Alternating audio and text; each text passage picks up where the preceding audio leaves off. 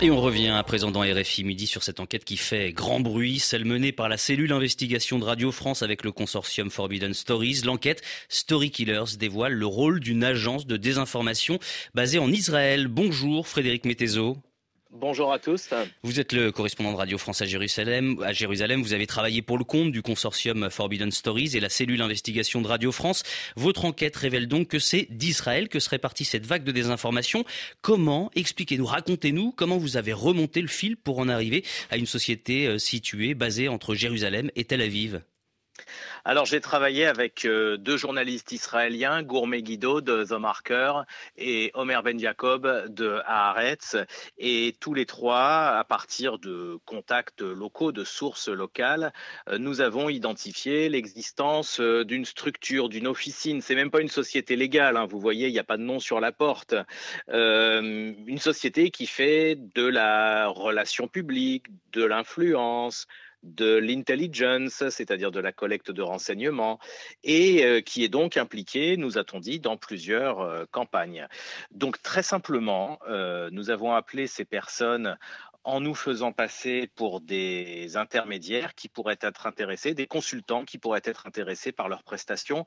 Pourquoi choisir l'infiltration? C'est parce que quand vous vous adressez à des gens qui sont sous les radars, quand vous vous adressez à des gens qui sont vraiment euh, au bord de l'illégalité, voire, et ça c'est à la justice d'en décider, voire dans l'illégalité, vous ne pouvez pas arriver avec votre carte de presse et dire bonjour, je m'appelle et donner votre carte de presse. Vous êtes obligé euh, d'agir en, en couverture. Et à partir de là, très simplement, ils nous ont euh, montré tout ce qu'ils savaient faire. Dévoiler le poteau rose concrètement avec euh, de, ils ont de gros gros moyens. Ils fabriquent de faux profils sur les réseaux sociaux euh, pour orchestrer des campagnes d'influence. Oui, ils ont une plateforme qui s'appelle Ames qui fabriquent des faux profils euh, Twitter, Facebook, mais pour qu'ils aient l'air plus vrais, ils leur euh, créent aussi un compte sur Airbnb, un compte euh, sur Amazon, un compte sur, vous savez, des restaurants qui livrent à domicile. Et comme ça, ces gens, ces profils, pardon, c'est pas des gens justement, mais ils ont l'aspect de véritables humains. on a assisté à la fabrication en direct par, par la machine de, de vous choisissez votre genre, votre couleur de peau, votre nom votre origine, etc., etc. On pioche une photo sur Internet euh, ou dans une base euh, qui fabrique des visages, euh, et hop, on a des profils qui sont indétectables par les ingénieurs de sécurité de Facebook et des profils, ils en ont 39 000 et ils peuvent les activer de façon extrêmement souple, extrêmement réactive et extrêmement virale. Pour influencer donc notamment des campagnes électorales sur tous les continents, majoritairement d'ailleurs sur le continent africain. Oui, majoritairement sur le continent africain. Euh, il revendique 33 campagnes électorales, dont une majorité en Afrique, qu'il s'agisse d'Afrique francophone ou anglophone, oui. Alors, la question qu'on se pose maintenant, c'est à qui ça profite? Qui euh, Quelle organisation ou pays peut être derrière ces opérations de désinformation? C'est ceux qui ont envie de désinformer, je vous dirais. Ça peut être un parti politique de la majorité ou de l'opposition.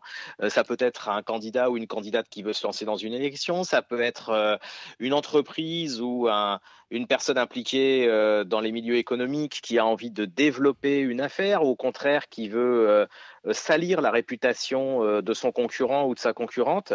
Ça peut être tout le monde. Vous savez, ils sont pas très regardants. Eux, peu importe l'identité, peu importe le message, ils sont là pour faire passer les messages à vous entendre, il pourrait donc travailler un jour pour la Russie et le lendemain pour l'Ukraine? Alors, euh, j'ouvre une. Dans la philosophie, oui, j'ouvre une parenthèse. Il y a trois secteurs sur lesquels ils ne travaillent pas, trois secteurs géographiques. Ils ne font pas la politique nationale américaine, ils ne touchent pas à Israël et ils ne touchent pas à la Russie. Hmm. Mais oui, dans l'absolu, ils pourraient très bien euh, choisir de faire le parti au pouvoir dans un pays et deux mois après, si l'autre paye mieux, le parti de l'opposition. Hmm. Euh, quel est le profil des, des employés de cette, de cette agence, de cette entreprise qui n'en est pas une? sont ce sont euh, d'abord ce sont que des hommes. En tout cas, nous n'avons vu que des hommes. Ça, c'est la première chose. La deuxième chose, c'est que ils ont tous le parcours euh, classique sécuritaire euh, en Israël, service militaire, plusieurs années dans l'armée, officier des services de renseignement intérieur ou extérieur. Donc, il y a un gros bagage sécuritaire. Pour finir, Frédéric Mettezo, quelle suite vous allez donner à votre enquête et à votre travail? Il y a beaucoup de suites. D'abord, euh, nous avons encore euh, d'autres histoires à, raconter et à publier. Ça, c'est la première chose. La deuxième chose, c'est que euh, nous aimerions bien que ces gens à qui nous avons ensuite proposé de parler de façon officielle à notre micro en affichant notre qualité de journaliste, et bien que ces gens-là nous parlent, qui nous expliquent ce qu'ils font. Ils ont réagi comment? Ils ont noyé le poisson, c'est-à-dire d'abord ils n'ont pas réagi, ensuite ils ont réagi euh, dans les délais trop tard euh, par rapport à ce qu'on leur avait demandé, en disant euh, je confie cela à mon avocat, et finalement ils ont noyé le poisson. Après, le travail a été fait par 30 médias, 100 journalistes du monde entier.